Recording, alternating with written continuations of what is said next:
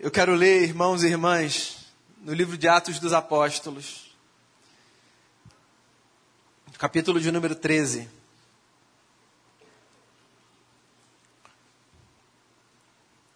Do verso 1 ao verso 3. Tem um texto bem curtinho, mas que eu acho que é muito muito didático, sabe, no reforço do que a igreja existe para ser e o que tipo de vida a igreja deve viver.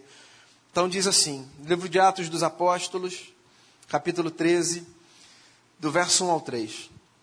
Na igreja de Antioquia havia profetas e mestres: Barnabé, Simeão, chamado Níger, Lúcio de Cirene, Manaém, que fora criado com Herodes, o tetrarca, e Saulo.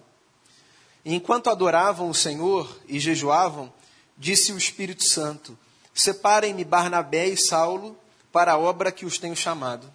Assim, depois de jejuar e orar, impuseram-lhes as mãos e os enviaram. Então vamos lá. Esse trechinho aqui é um trecho importante se você tem o interesse sobre a história da igreja enquanto esse movimento do Cristo. Por quê? Porque esse trecho que eu li ele é um trecho que aponta para o primeiro lugar onde a igreja se configura na história enquanto comunidade missionária.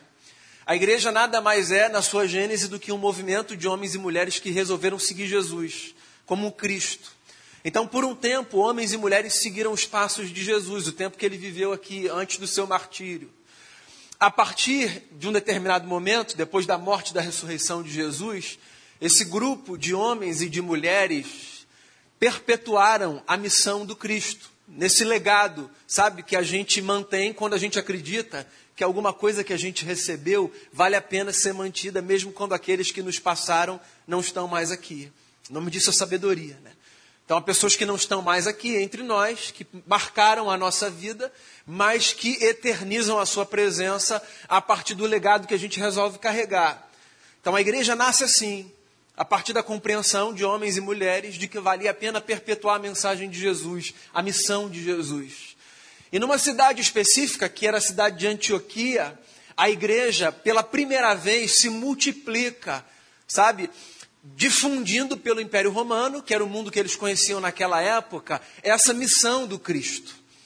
E essa igreja que se difunde pelo Império Romano, lá no primeiro século, ela faz isso a partir de algumas marcas que ela aprendeu com Jesus a carregar no coração. Isso tudo para dizer a você o seguinte: se você tivesse que dizer para alguém três marcas sem as quais a igreja deixa de ser igreja, quais marcas você elencaria? Há muitas coisas sobre as quais a gente poderia falar. Essa é uma marca sem a qual a igreja deixa de ser igreja. Eu queria dizer três coisas a você que eu acho que são fundamentais para que a gente viva como igreja, para que a gente seja essa comunidade que perpetua o legado de Jesus. Então, são três coisas que eu tiro desse texto que eu acho que são importantes para pautarem a nossa vida. E já vou antecipá-las, depois eu passo por cada uma delas. Primeira delas, eu acho que a igreja, para ser igreja, precisa ser uma comunidade de devoção. A gente precisa ter devoção para a gente ser igreja. Segunda delas, eu acho que a igreja, para ser igreja, precisa ser uma comunidade de disciplina. A gente precisa ter disciplina na vida, para que a gente seja essa comunidade que faz aquilo que Jesus nos ensinou a fazer. E terceira delas, eu acho que igreja, para ser igreja, precisa ser uma comunidade com sensibilidade ao Espírito de Deus. Então, são três coisas que aparecem aqui no texto. Eu vou ler de novo porque ele é pequenininho, sem as quais a igreja não é igreja. Em Antioquia, havia profetas e mestres, ou seja, gente que exercia dom diferente no meio da comunidade. E aí ele cita alguns nomes aqui: Barnabé, Simeão, chamado Níger, Lúcio de Cirene, Manaém, que tinha sido criado com Herodes, e Saulo. Aí olha só o que diz agora o texto. Isso aqui é o mais importante para mim. Enquanto eles adoravam o Senhor e jejuavam, disse o Espírito Santo. Eles adoravam, eles jejuavam e eles ouviam o Espírito Santo. Devoção disciplina e sensibilidade. Então vamos lá? Devoção. O que, que é isso?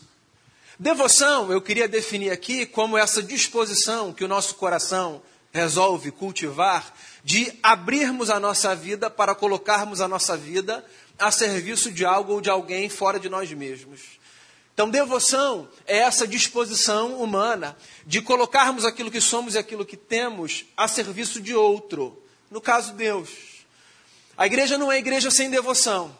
A igreja não é igreja sem que ela seja uma comunidade disposta a colocar a sua vida não apenas para si, mas para o outro. E aí, no caso, a sofisticação do Evangelho de Jesus nos faz perceber que a gente coloca a nossa vida à disposição de Deus, colocando a nossa vida à disposição do semelhante. Mas devoção é isso. É a disposição da gente abrir o nosso coração e dizer assim: Ó Senhor, o nosso coração é teu. Devoção é a gente fazer na prática o que a gente cantou na última música. Senhor, eu entrego tudo que eu tenho a Ti minha vida, meu talento, meu tempo. Ou seja, eu quero fazer com que o filtro da minha existência seja a marca do serviço a ti através do serviço ao próximo. A gente sempre devota o nosso coração a alguma coisa, a verdade é essa. Então a pergunta que cada indivíduo devia fazer assim não é se a gente devota o nosso coração, mas a quem a gente devota o nosso coração. Essa, inclusive, é uma fala de um teólogo do século XVI, bem importante na história da nossa trajetória, João Calvino, nas suas Institutas, que é a sua obra mais importante, as Institutas da Religião Cristã, um tratado teológico escrito no século XVI. Calvino, numa das suas teses, diz, por exemplo, que o coração do homem necessariamente devotará a si mesmo a alguma coisa. E ele pode fazer isso devotando a si a uma pedra, a uma imagem, a uma ideia, a um conceito, a uma figura, a uma pessoa ou a divindade. A gente sempre devota o nosso coração a algo. Nós somos, por natureza, seres que adoram, adoram nesse sentido, sabe? De colocar a nossa vida à disposição de. De modo que a pergunta que a gente precisa se fazer não é se a gente adora alguma coisa, mas o que a gente adora. Aqui a gente devota a nossa vida, aqui a gente devota a nossa existência. Então a igreja é convocada por Cristo para ser uma comunidade de devoção. E eu acho isso particularmente muito bonito, porque eu acho muito bonito a gente se propor na vida para algo ou alguém para além de nós mesmos. É porque a devoção nos protege do egoísmo. Se eu não devolto a minha vida a nada ou a ninguém, eu faço com que a minha vida gire em função de mim mesmo. E na prática isso é egoísmo. Não que eu não deva pensar em mim.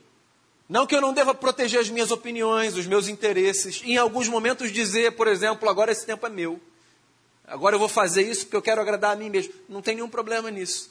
Mas uma coisa é você colocar a sua vida como parte dessa agenda da sua existência. Outra coisa é você fazer tudo em função de si mesmo. Inclusive, você já deve ter tido a oportunidade, não que isso seja positivo, de conviver com gente assim, que devota a sua vida só a si. É cansativo, não é? Porque é bonito a gente ver a vida proposta para outros. É bonito a gente ter devoção por algo e volto a dizer, com a sofisticação do Evangelho, entender que a gente devota o nosso coração a Deus não apenas quando a gente se ajoelha e na privacidade do nosso quarto faz as nossas orações, a gente devota o nosso coração a Deus quando no curso da nossa existência a gente propõe a nossa vida aos outros, porque a Deus a gente serve quando aos outros a gente serve. Por isso, por exemplo, que anúncios como o que o Diego deu aqui de manhã, do pré-veste, do tempo que a gente dedica. São anúncios tão importantes. Porque isso não tem a ver com um braço social da igreja, isso tem a ver com a essência do Evangelho de Jesus. As pessoas estão aqui dedicando seu tempo, fazendo uma comida, saindo da sua casa, dando uma aula. E elas estão fazendo isso porque elas acreditam que servir a Deus passa por servir ao próximo. Isso é Evangelho de Jesus. Devoção. Então estava lá a igreja adorando a Deus. E eu falo isso aqui de vez em quando, você já deve ter me ouvido falar isso diversas vezes. A gente não adora a Deus apenas quando a gente canta e levanta as nossas mãos, mas quando a gente propõe a nossa vida pela causa do Evangelho para que o mundo seja abençoado. Então viva em devoção. E faça a si mesmo, nessa vida em devoção, a seguinte pergunta: a que eu tenho devotado a minha existência nesse momento? A que você tem dedicado a sua vida? Porque é possível que você esteja dedicando a sua vida a coisas que valham pouco a pena. Então, essa é uma pergunta. Devoção. Essa é uma marca sem a qual nós não somos igreja. Segunda marca que eu disse é disciplina. Porque o que o texto diz para a gente é que a igreja em Antioquia adorava a Deus e jejuava. E o jejum é uma prática interessante. Se você tem alguma familiaridade com as teologias, você deve saber que o jejum está na teologia ou nas teologias entre práticas que nós classificamos como disciplinas espirituais. A gente chama assim nas teologias: jejum, oração, meditação, leitura da palavra. A gente se refere a essas coisas como disciplinas espirituais. E eu acho muito interessante essa expressão disciplina como uma expressão que nos norteia para uma consciência, que é a nossa vida pede disciplina. E disciplina não dentro dessa caricatura do rigor, sabe, da rigidez. Não, disciplina enquanto essa disposição humana de nós estarmos minimamente atentos para vermos se nós estamos fazendo o que precisamos fazer, se nós estamos dedicando o tempo necessário para aquilo que é necessário. Eu penso na disciplina enquanto aquilo que nos protege da displicência, que é inclusive um desperdício, né? viver de forma displicente. A vida é muito preciosa, muito bela. E porque a vida é muito preciosa e muito bela, Qualquer pessoa em sã consciência não vai querer desperdiçar essa vida que é preciosa e que é bela. E uma das formas da gente não desperdiçar essa vida que é preciosa e que é bela é cultivando disciplinas. Então, por exemplo, a gente não lê a Bíblia pelo simples, é, pela simples necessidade de ler a Bíblia. É uma disciplina. Né? Mas a gente não faz isso que a gente tem que fazer. Bem, tem crente que foi educado dessa forma, né? que acha que tem que ler a Bíblia todos os dias, porque senão vai cair um raio do céu. Sabe aquele negócio, não li a Bíblia hoje. Aí o cara vai lá, ele está lendo assim, não está lendo, ele está cumprindo um rito vazio. Mas ele acha que se não acontecer aquilo naquele momento, aí uma maldição vai pairar sobre a cabeça dele. Então tem gente que entende as disciplinas a partir desse rigor, sabe? Dessa necessidade, dessa obrigação. Eu particularmente leio as disciplinas a partir de outra perspectiva.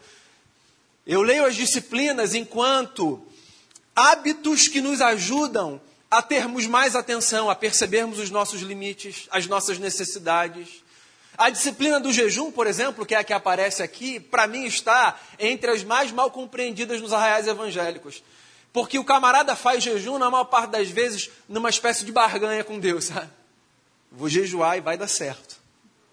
E aí ele faz um jejum, porque ele acha que o jejum é essa espécie de atividade que ele vai desempenhar e que, porque é muito sacrificial, sabe? pô, ele está lá, um cheiro de comida na cozinha. E ele está lá e disse: Não, eu vou fazer esse jejum dedicado, determinado. Porque é, requereu dele muito sacrifício, Deus não tem como não fazer aquilo que ele pediu para Deus fazer, sabe? Então ele faz o jejum desse jeito. Eu vou fazer, aí Deus vai. Aí não tem jeito. Aí agora eu peguei Deus coloquei dentro de uma sinuca aqui, ó, que não tem jeito. E aí ele vai, ele pensa com essas categorias. Que eu acho que não tem nada a ver com aquilo que o que jejum se propõe a ser. O jejum se propõe a ser um hábito que nos ajudará, por exemplo, a percebermos as nossas necessidades e os nossos limites de outra forma. Porque quando eu me privo de algumas coisas, eu me dedico a outras que se fazem necessárias. Quando eu abro mão de algumas coisas, eu crio espaço para perceber outros vazios, ou o que os recados desses vazios colocam diante de mim. Então era uma comunidade que jejuava, que se disciplinava. E a gente precisa fazer isso. Sabe? Na vida, a gente precisa disso. A gente precisa de disciplina. A gente precisa ter esse esforço que vai fazer com que nos reajustes da nossa vida a gente consiga discernir os compassos, os tempos, os recados as mensagens.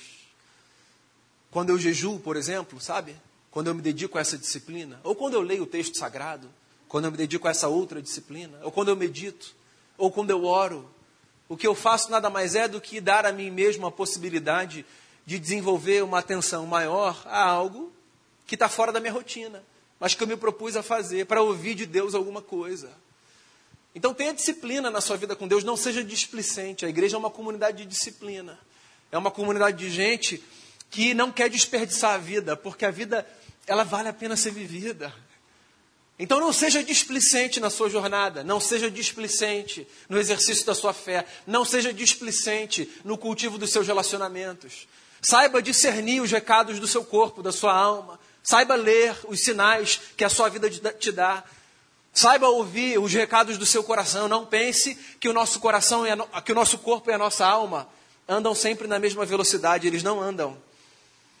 Tem um ditado rabínico antigo que diz exatamente isso: que a alma anda na velocidade de um camelo. Os rabinos diziam isso. E que às vezes, então, a gente precisa parar para esperar a alma chegar, sabe? É metáfora, tá, gente? Para você depois não achar que. Pastor voltou de férias todo esquisito. É só para você compreender que há um descompasso entre a velocidade das pernas e a velocidade de quem a gente é pelo lado de dentro. Então, às vezes, a gente precisa parar. Isso é disciplina. Parar para ouvir, ficar quieto, silenciar, não falar, perguntar, perguntar, perguntar, perguntar. Mais do que responder. Devoção, disciplina e sensibilidade. Porque o que o texto diz, por fim, é que essa comunidade que adorava a Deus e que jejuava ouvia o Espírito Santo. Que é um negócio meio incompreensível, porque isso tem a ver com a dimensão mística da fé. Então, olha só, a fé cristã, pelo menos, ela é uma experiência místico-racional. Deixa eu tentar explicar isso para você. Ela é racional porque ela se propõe a partir do uso da razão.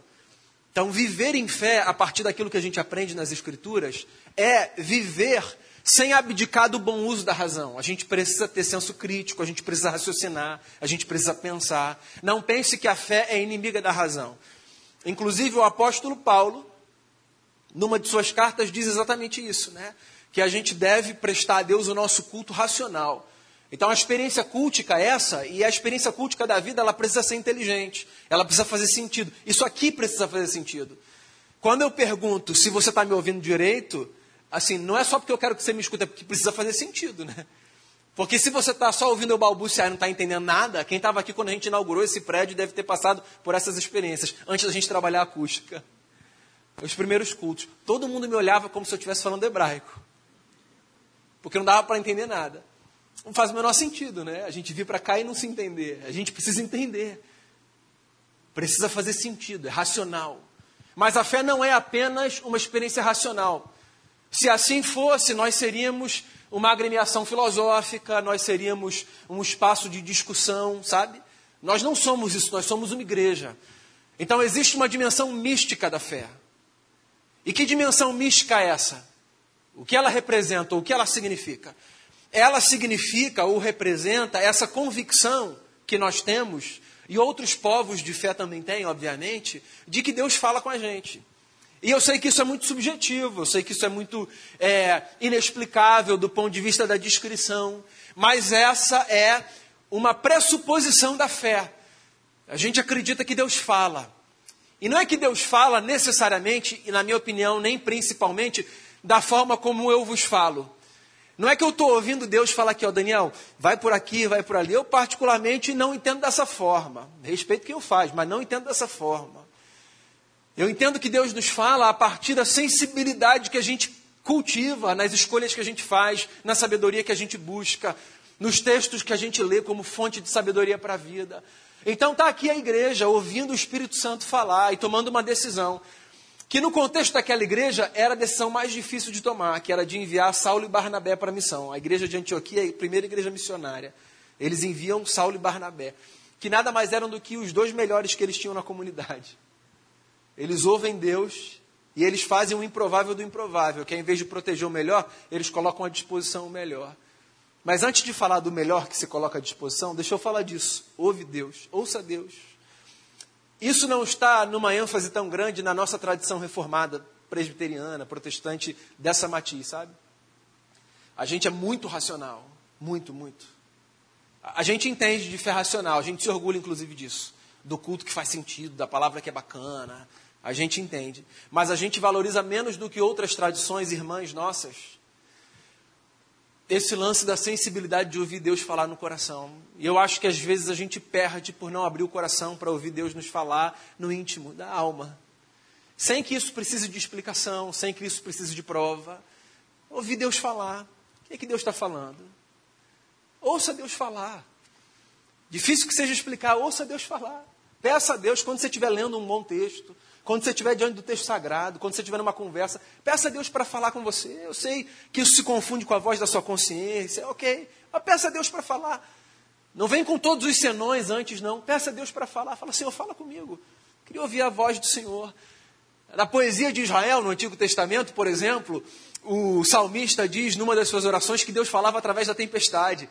Então, não era que Deus estava dando um recado compreensível como esse que eu dou a você, era que ele lia os fenômenos da natureza como um recado dos céus, ponto. Tem a ver com isso, entende? Com a gente ter a sensibilidade para acreditar que,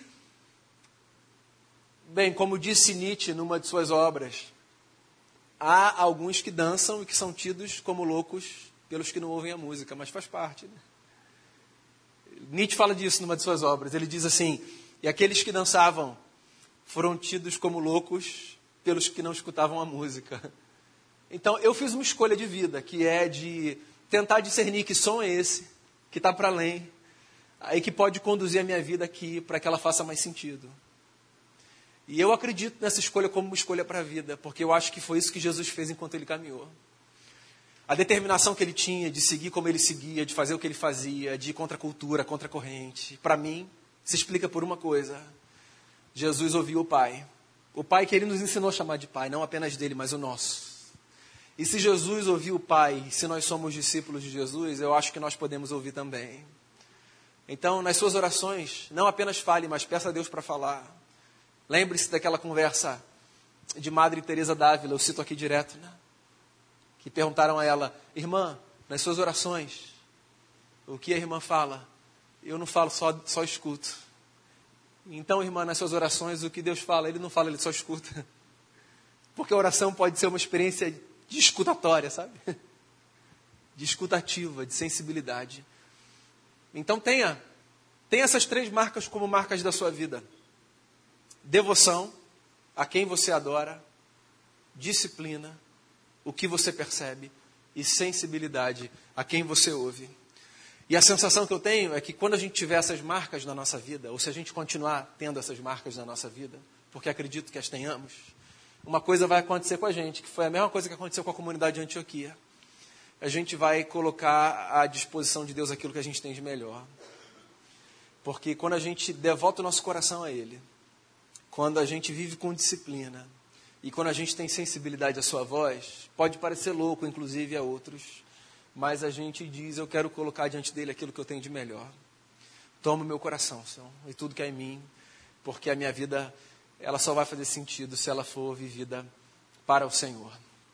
Então que a gente seja assim, eu, você, aqui e de segunda a sexta, que a gente devote o coração ao Cristo, que a gente se discipline para que a gente ouça o Cristo e que a gente tenha sensibilidade para entender os seus recados. Queria fechar fazendo uma oração.